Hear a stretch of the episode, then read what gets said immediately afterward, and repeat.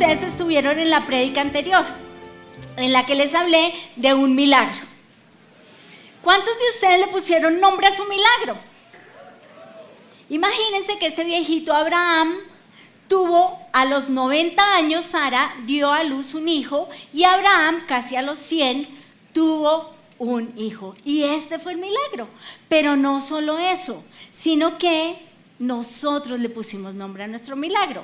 Génesis 21.7 dice, y añadió, ¿quién dijera a Abraham que Sara daría de mamar a hijos? Pues le ha dado un hijo en su vejez. Y este es el gran milagro que tuvieron este par de cuchitos de 90 y 100 años. Impresionante, ¿no? ¿No les parece impresionante? A mí me parece guau. Y yo sé que a ustedes también, porque ustedes le pusieron un nombre a su milagro. ¿Cuántos de ustedes quieren ese milagro? ¿Cuántos de ustedes quieren ver a ese Dios de milagros? Entonces lo que vamos a hacer es que a la cuenta de tres vamos a gritar el nombre de nuestro milagro. ¿Les parece? A la una, a las dos y a las tres. ¡Uh! Por ahí oí sanidad, por, por ahí oí que quieren un marido, por ahí oí que quieren hijos. A mí me impresionó que Germán y Laura me dieron un regalo. El regalo fue súper lindo, yo lo aprecio, lo valoro, pero lo que más me impresionó del regalo fue la tarjeta que ellos me dieron. En la tarjeta decía, Pastor, estamos orando por tu sanidad total. Y yo dije, wow, iglesia, qué rico que la gente sepa lo que uno le está pidiendo a Dios, ¿no les parece wow? Qué rico que la gente sepa cómo se llama mi milagro. Resulta que así como Abraham y Sara sabían cuál era el milagro, Dios les dio ese milagro, pero luego Dios se los pidió a cambio. ¿Cómo así? Resulta que a veces Dios nos da un milagro y nos lo pide de vuelta. Imagínense que Dios me regaló mi casa. Yo le había pedido al Señor una casa, pero esto era un milagro. Imagínense que yo fui a Medellín, estaba en un edificio alto y ahí vi una finquita. Y le dije, Dios, mira, esto es lo que quiero, pero en Bogotá. Pero no lo quiero ni en Chía, ni en, mejor dicho, no lo quiero en las afueras de la ciudad, lo quiero en Bogotá. Este es mi milagro. Y eso fue lo que Dios me dio, ¿no les parece impresionante? Pero a los 15 días Dios me dice, devuélveme el milagro. Y yo, no, Dios, tú ya me lo diste, esta casa es mía, yo no te la voy a devolver. Y volvió y me dijo, dame tu casa, devuélveme la casa. Y yo le dije, no, Dios, o sea, tú sabes que esto es un milagro. ¿Dónde va a conseguir una casa como esta? Tú sabes, Señor, cuántos años oré y ahorré para tenerla. No. Y por tercera vez Dios me pidió la casa. Y yo dije, qué raro. Pero si Dios insiste tanto en algo, es por algo. Entonces yo le dije, bueno, Señor, aquí está mi casa, te la devuelvo, no es mía, es tuya. Hoy en día, mi casa es set de grabación. Todo lo que hay en mi casa, ustedes lo han visto como utilería o lo han visto por ahí en diferentes grabaciones, porque mi casa no es mía, mi casa es de Dios. Pero un día llegó una amiga y me dijo, imagínate que Dios nos regaló la casa de nuestros sueños. Era una casa espectacular, era una casa en una montaña y Dios a los 15 días me la pidió. Y yo dije, ¿tú qué hiciste? Yo no se la di. Y a los 15 días se les metieron los ladrones y les robaron todo y ellos nunca más pudieron estar en su casa. Entonces a veces Dios nos pide las cosas porque Él sabe que no hay mejores manos que las de Él para cuidar, para proteger, para guardar. Y a veces Dios nos pide que pongamos esas cosas en un altar, que se las entreguemos a Dios. Lo mismo ha pasado con mis hijos. Dios me ha pedido mis hijos y yo los he puesto en un altar. Con Cristi estuvimos casi, casi a punto de que el Señor se la llevara, pero como yo la había puesto en el altar, entonces no fue tan grave. Todo comenzó con que mi marido cocina delicioso. Mi marido es el mejor cocinero del mundo. O sea, él hace aquí y allá y esto y aquello y todo queda delicioso. Y uno intenta hacer lo mismo y no le queda igual. Y yo, pero mi amor, ¿qué le haces de raro? No, mira, es que el truco es si uno le hace el truco y no funciona. Conclusión, el man, si no fuera pastor, sería cocinero.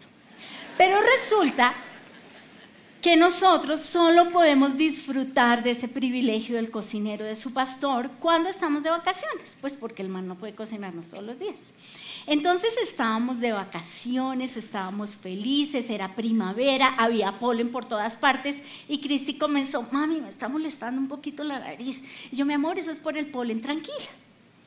Y en el desayuno él nos hizo tocino con, con pan, con huevos, con mucha mantequilla.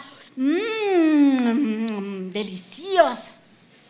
Llegamos aquí a Bogotá y Cristi, mami, estoy como un poquito alérgica. Y yo, ay, no, mi amor, eso tómate una loratadina y ya. Se fue y se tomó un jugo de frutos rojos y estuvo con unos perros. Pues resulta que cuando uno tiene una alergia, todo esto se va sumando. Y los alérgenos se van sumando y cuando yo la vi al otro día, Cristi estaba así. Esto es en la clínica. Cuando nosotros fuimos al médico nos dijo, ¿y su hija por qué no se murió? Nosotras nos miramos como así, se iba a morir. La chinita. Pues la chinita casi se nos muere. ¿Por qué? Porque así como estaba inflamada por fuera, estaba inflamada por dentro. Imagínense. Pero ella ya estaba puesta en el altar. Y cuando nosotros lo vimos, pues casi nos morimos del susto, pero nosotras, nosotros se la entregamos al Señor porque nadie puede amar más a mis hijos que Dios. Y quiero que lo sepas, papá. Aplaudan. Gracias.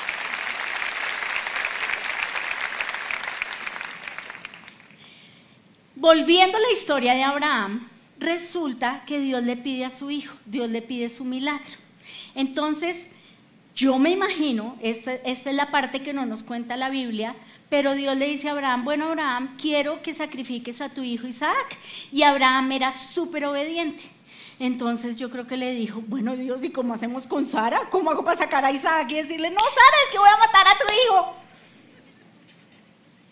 Entonces yo creo que Dios le dio la estrategia a Abraham. Le dijo, mira, no puedes llevar una leña de más, no puedes llevar un siervo diferente, no puedes llevar una mula diferente, no puedes abrazar a, Isaac diferente, no puedes darle un beso a Sara de despedida diferente. Todo tiene que ser igual que como lo hace siempre. Entonces ahí llegó Abraham.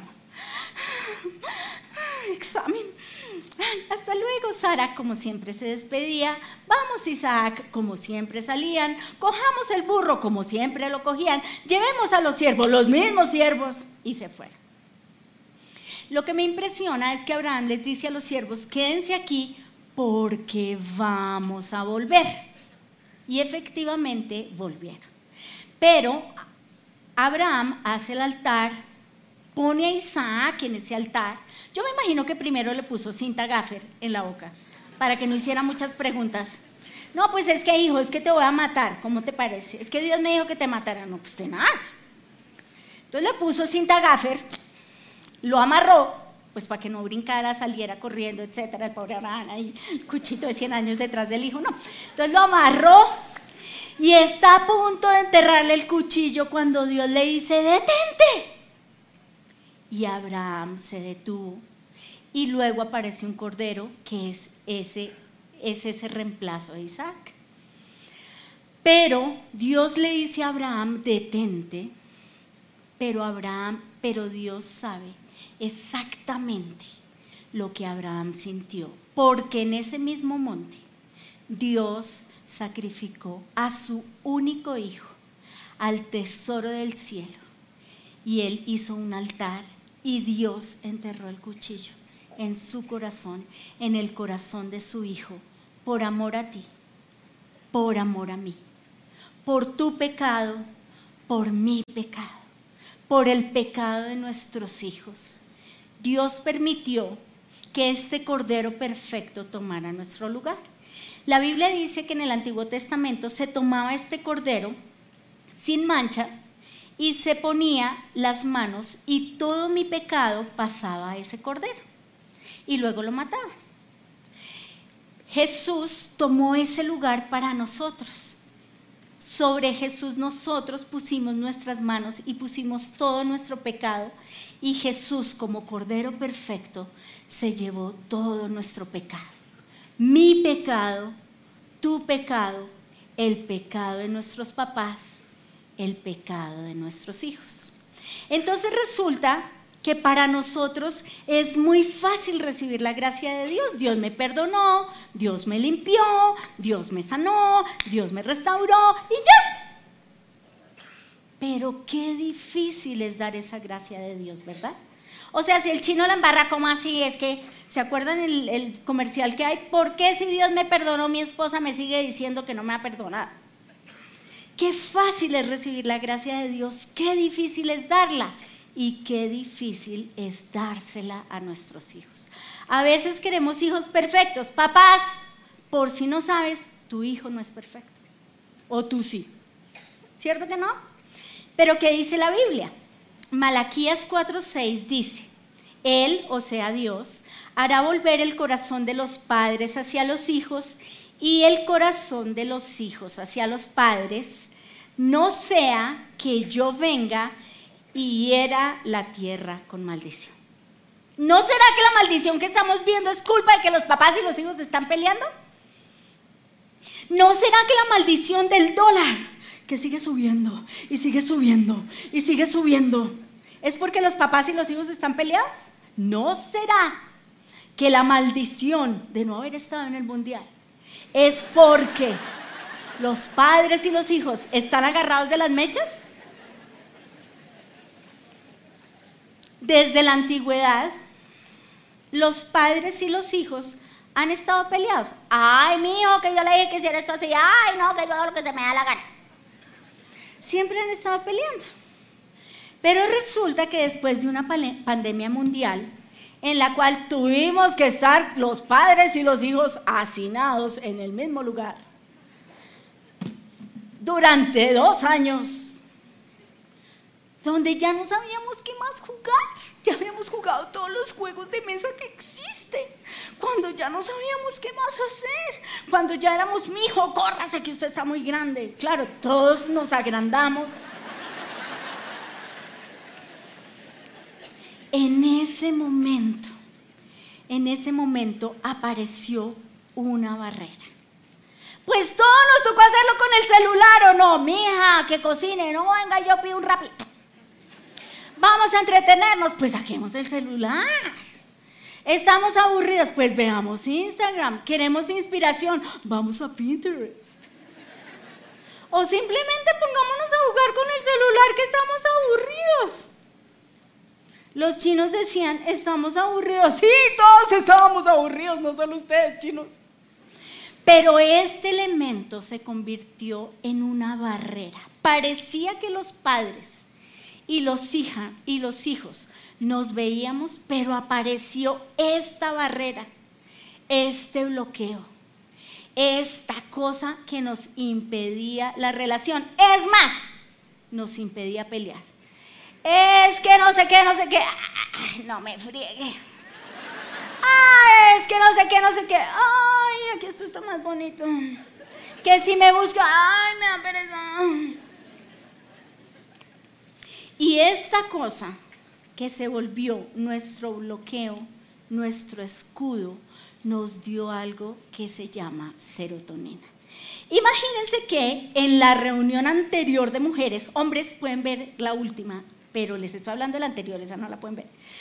Resulta que yo hice el papel de Rocky Tips. Rocky Tips era una vieja loca que era adicta al celular. Entonces resulta que esta vieja loca cambió a Dios y puso el celular en el centro de su vida y ya entre familia no se veían, no se hablaban, sino que sacaban el celular. Entonces iban a comer celular, iban a hablar celular. Y puso, y puso este elemento en el centro de su hogar y lo grave es que toda la familia le siguió la misma onda que ella. ¿Por qué es tan adictivo el celular?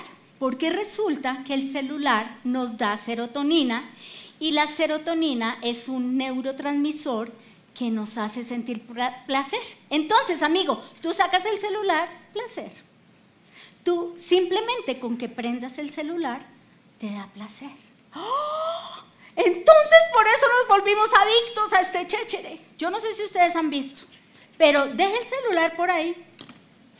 Déjelo por ahí. Escóndaselo a su marido y va. ¿Dónde está el celular, mija? Ah, porque es adictivo. Antes éramos marihuaneros, ahora somos celulareros.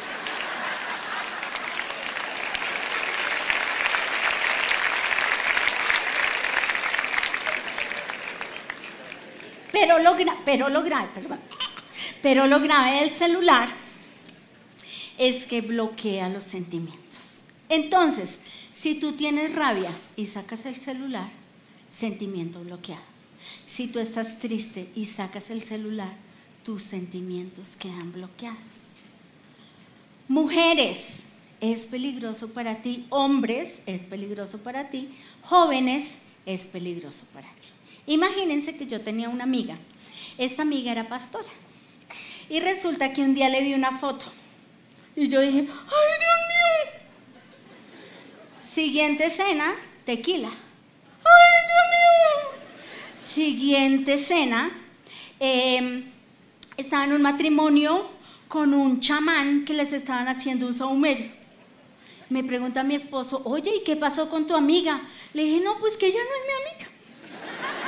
Porque las malas conversaciones corrompen las buenas costumbres. Ya no es mi amiga. Baila. ¿Por qué? Pues porque tengas. No solo eso, papás, mamás, cuidado. Tus hijos están a un clic de la pornografía. Tú me vas a decir, ay, pero nada que ver.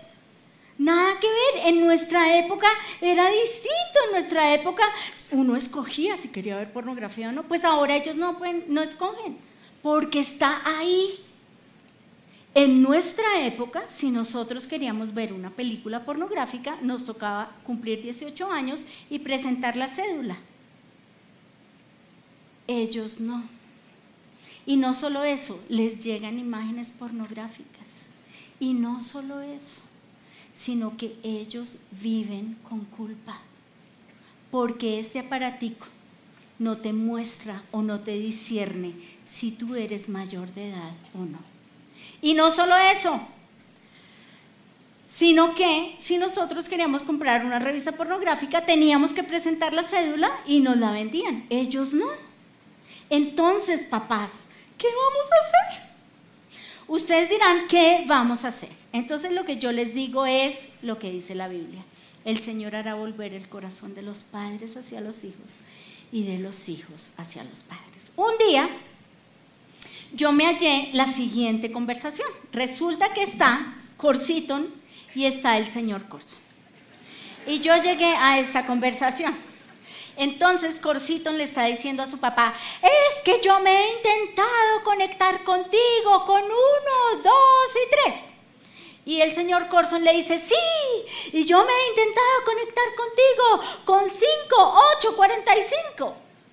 Y yo les digo, bueno, ¿y si se conectan con, las, con los temas que están en común? Con los temas que tienen en común, amigos. No con los que no tienen nada en común. Como por ejemplo, todo lo de producción, las cámaras, los cables, el BTR, el CTR, el MRR, el URR. ¿O por qué no se conectan con la música? Los dos son unos melómanos, a los dos les encanta la música. ¿Por qué no se conectan con eso? Y ellos dijeron, ay, sí.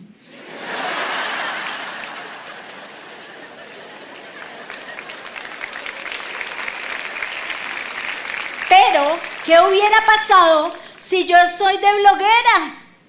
O estoy metida en mi celular tomándome selfies.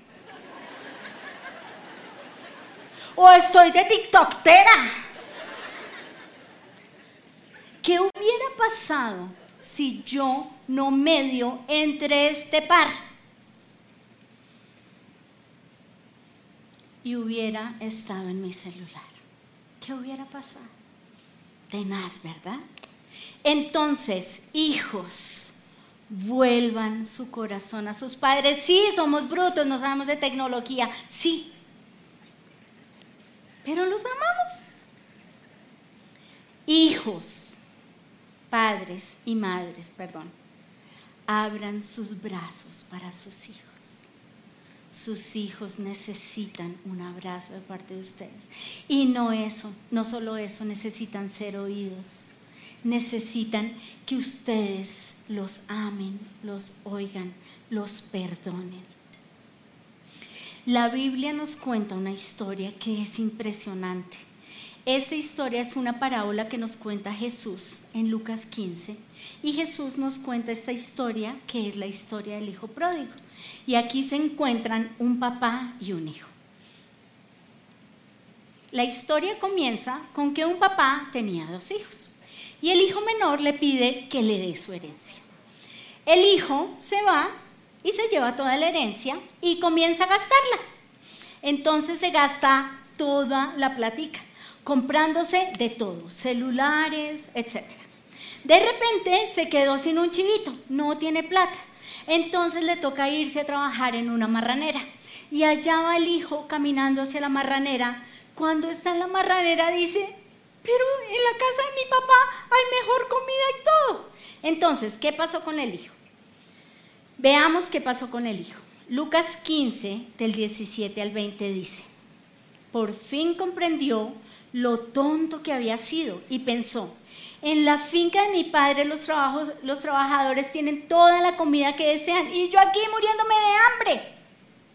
Volveré a mi casa y apenas llegue le diré a mi padre que me he portado muy mal con Dios y con él.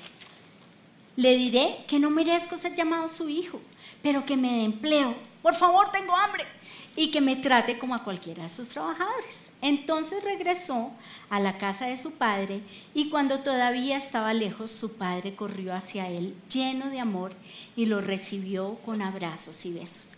El joven empezó a decirle, papá, me he portado muy mal contra Dios y contra ti, ya no merezco ser tu hijo. La Biblia dice en la nueva versión internacional, todavía estaba lejos cuando su padre lo vio y se compadeció de él y salió corriendo a su, a su encuentro lo abrazó y lo besó.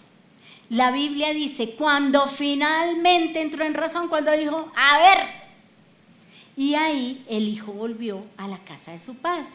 El hijo pasó por tres etapas. La primera es, entonces, hijos, ¿cuántos hijos hay en este lugar? Todos, muy bien. Primero, decidió, él decidió, voy a volver a la casa de mi padre. Segundo, se arrepintió. Se arrepintió. Padre, he pecado contra el cielo y contra ti. Ya no merezco ser llamado tu hijo. Te ruego que me contrates como jornalero. Entonces el hijo, que se había ido de la casa de su padre, el hijo decide volver y decide volver a la casa de su padre. Toma la dirección opuesta y se encuentra con este papá. Tercero, regresó a la casa del padre, agachó la cabeza, se armó de valor, venció los monstruos mentales, los miedos, las angustias y decidió estar donde su papá. Ahora, ¿qué hizo el padre? El padre le salió con el cuchillo. Le dijo, mijito, usted se gastó toda la plata, yo se lo dije. No. El papá no le dijo, yo le dije que administrara bien la platica y se la gastó toda. Yo aquí no tengo más. No. Miren lo que dice la Biblia. Cuando todavía estaba lejos, su padre lo vio llegar, lleno de amor y compasión, corrió a su hijo.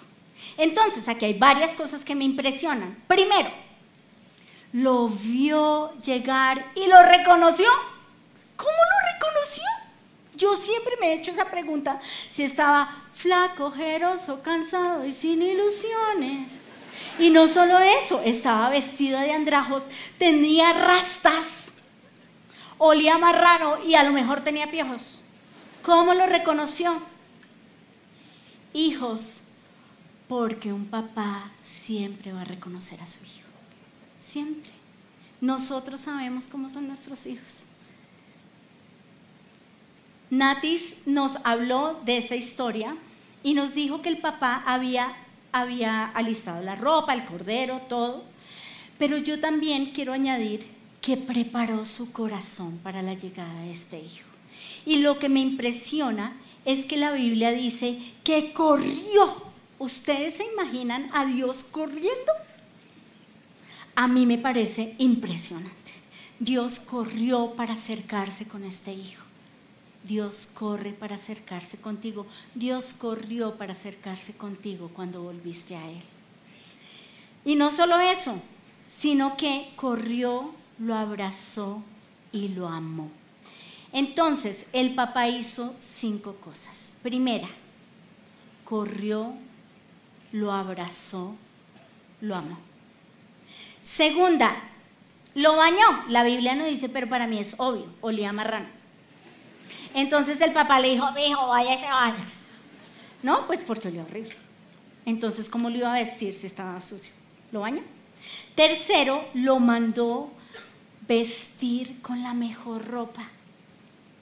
Y le puso esa nueva ropa, le quitó los andrajos, su indignidad, toda esa porquería y lo vistió y lo vistió de hijo. Cuarto, le puso un anillo en su dedo, le dio autoridad. Y no solo eso, sino que lo vistió de hijo. Le puso sandalias en sus pies. Un día yo estaba en una administración, yo a veces hago esta oración, digamos que lo he vuelto como una oración, como un modelo, como un sendero, porque yo veo que a veces tenemos pecado y nos da pena ir a donde Dios, pero esta es la oración perfecta, o sea, pequé, vengo, vengo y le pongo la cara a Dios. Entonces estábamos en esa oración con alguien y de repente Dios le pone las sandalias. Y yo le digo a Dios, pero ¿por qué estás haciendo esto, Dios? Y Dios le dice a la persona, es que te estoy poniendo estos zapatos para que nunca más te alejes de mí. Cuando yo oí eso, uy, a mí se me pararon todos los pelos. Yo dije, Dios mío, qué horror. Dios te pone sandalias para que nunca más te alejes de Él. Luego entonces lo vindicó, lo volvió a poner como hijo. Dios no le dijo, no, pues ahora solo es empleado y ya, mi hijito, vaya, se queda con los empleados. Dios no le dijo, no, no, no, no, yo ya no lo recibo. No, Dios lo recibió y lo vistió como hijo y lo volvió a poner como hijo. Dios lo vindicó. Dios le dio no solo una segunda oportunidad, sino que Dios estaba dispuesto a darle miles de oportunidades, porque así es Dios. Iglesia, Dios quiere que nosotros tengamos ese mismo corazón, ese corazón de Padre. Padres, Dios quiere que tú tengas un corazón como el del Hijo pródigo. Hijos, Dios quiere que tú te vuelvas a donde tu Padre. No se trata de andarnos peleando ahora, sino de que nos reconciliemos. Dios quiere que te reconcilies con tus hijos. No se trata de dar lora y de decir, es que yo le dije y usted tiene que cambiar, es que yo le he dicho 40 veces que tiene que cambiar. No, sino se trata de que cada uno de pasos para reconciliarse. Vamos a reconciliar en un mundo donde todos están separados, donde vemos tanto odio, ¿les ha pasado? Uno ve odio por todas partes, tranquilos, cálmense. Donde todos están viendo su celular, donde las maldiciones inundan la tierra, donde los padres y los hijos se odian. Dios quiere que tu papá bajes tu celular. Dios quiere que tu papá oigas a tu hijo. Dios quiere que tu, que tu mamá abraces a tu hijo. Dios lo quiere. Dios, así como Dios te perdonó, Dios quiere que tú perdones a tus hijos. Y Dios quiere que tengan una relación, que tengamos una relación cara a cara con nuestros hijos. No se trata de tener expectativas falsas de que ellos cambien, de que los papás o los hijos cambien, no. Se trata de que nos reconciliemos. Va a haber puntos de unión y va a haber puntos de no unión, pero únete a tus hijos en esos puntos de unión. Y vamos a orar, iglesia, te vas a poner de pie y vamos a orar. La idea es que oren con los ojos cerrados. Y vamos a ir como ese hijo pródigo, vamos a, a recorrer esa senda del hijo pródigo. Que Dios nos convenza de pecado, que Dios nos saque de esa marranera. Señor, hoy te pido que tú nos convenzas de pecado, de la lejanía, de eso, Señor, que nos ha alejado de ti. Vas a decirle al Señor, Señor, hoy estoy lejos de ti. Y vas a decirle por qué. Señor, hay cosas que en las que he estado enseguecido, bloqueado.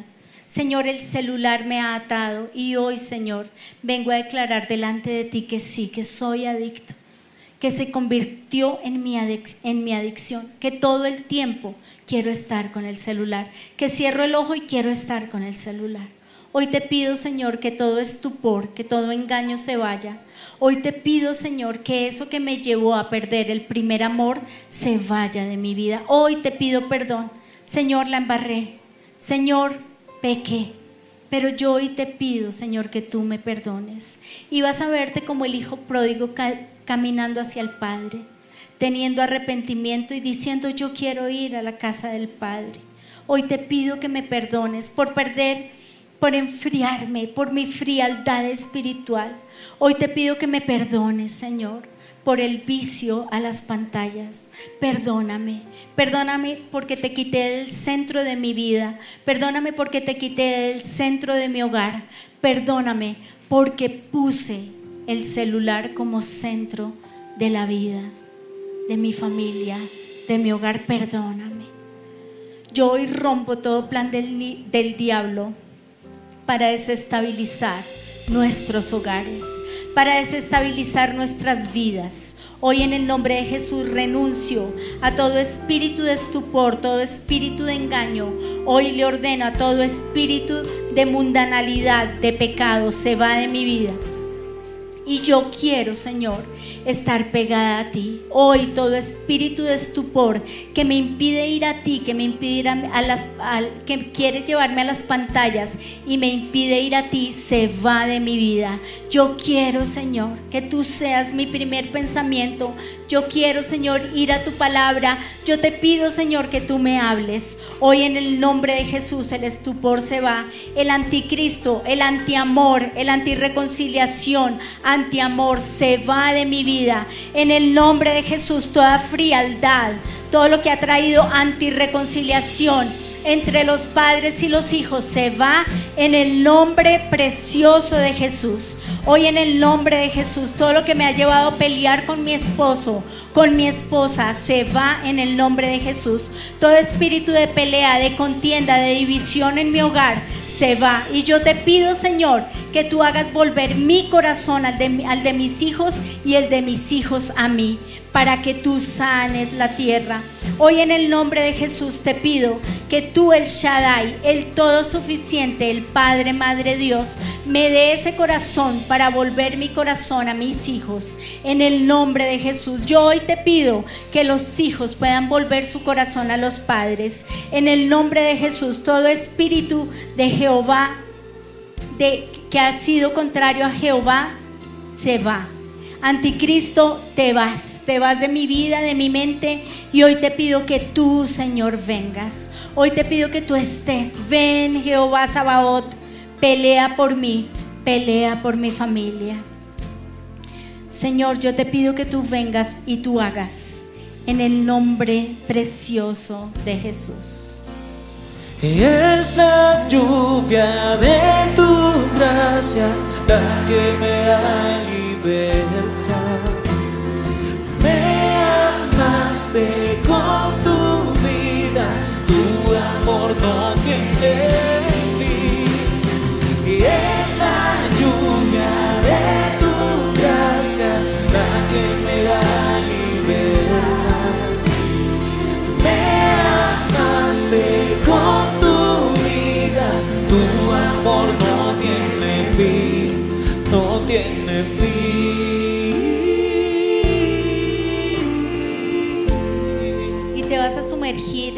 amor que no tiene fin. Vas a recibir de ese amor, de ese perdón para dar a tu familia.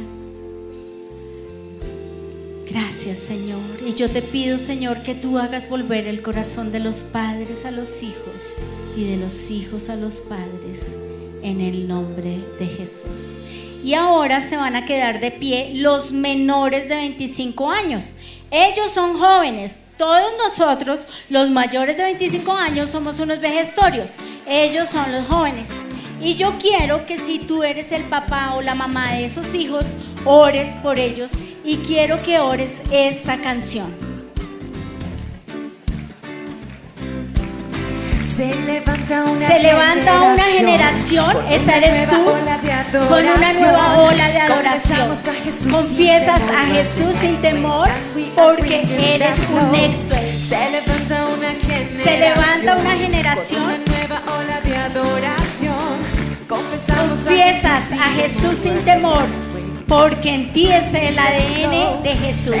Quiero que sepas que tú eres siguientes presidentes, siguientes gobernadores. En ti está el ADN del Todopoderoso. En ti está el siguiente Juan Muñoz, el siguiente Andrés Corson, la siguiente Rocío Corson, porque en ti está el Todopoderoso y en ti no hay temor. En el nombre de Jesús. Amén. Se van a poner todos de pie y vamos a cantar.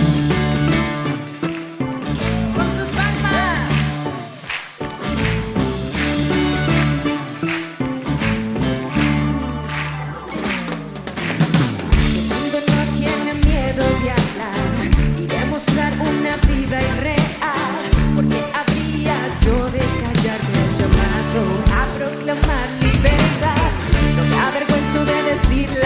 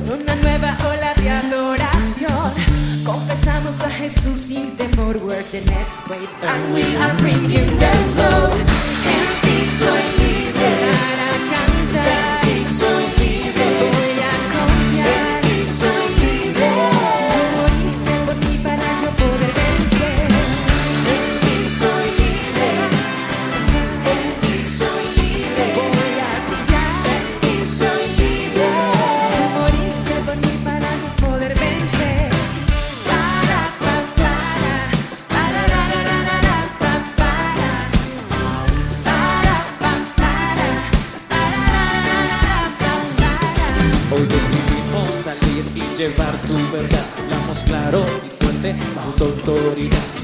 Sweet, fearless y nada nos detendrá. Nos llamaste a proclamar libertad. Nos levantamos, marchamos, revolution starts. Y running, rugiendo, por la acción. Seré valiente, hablan de tu libertad y sanidad. Llevaremos santo las noticias de paz. En soy libre.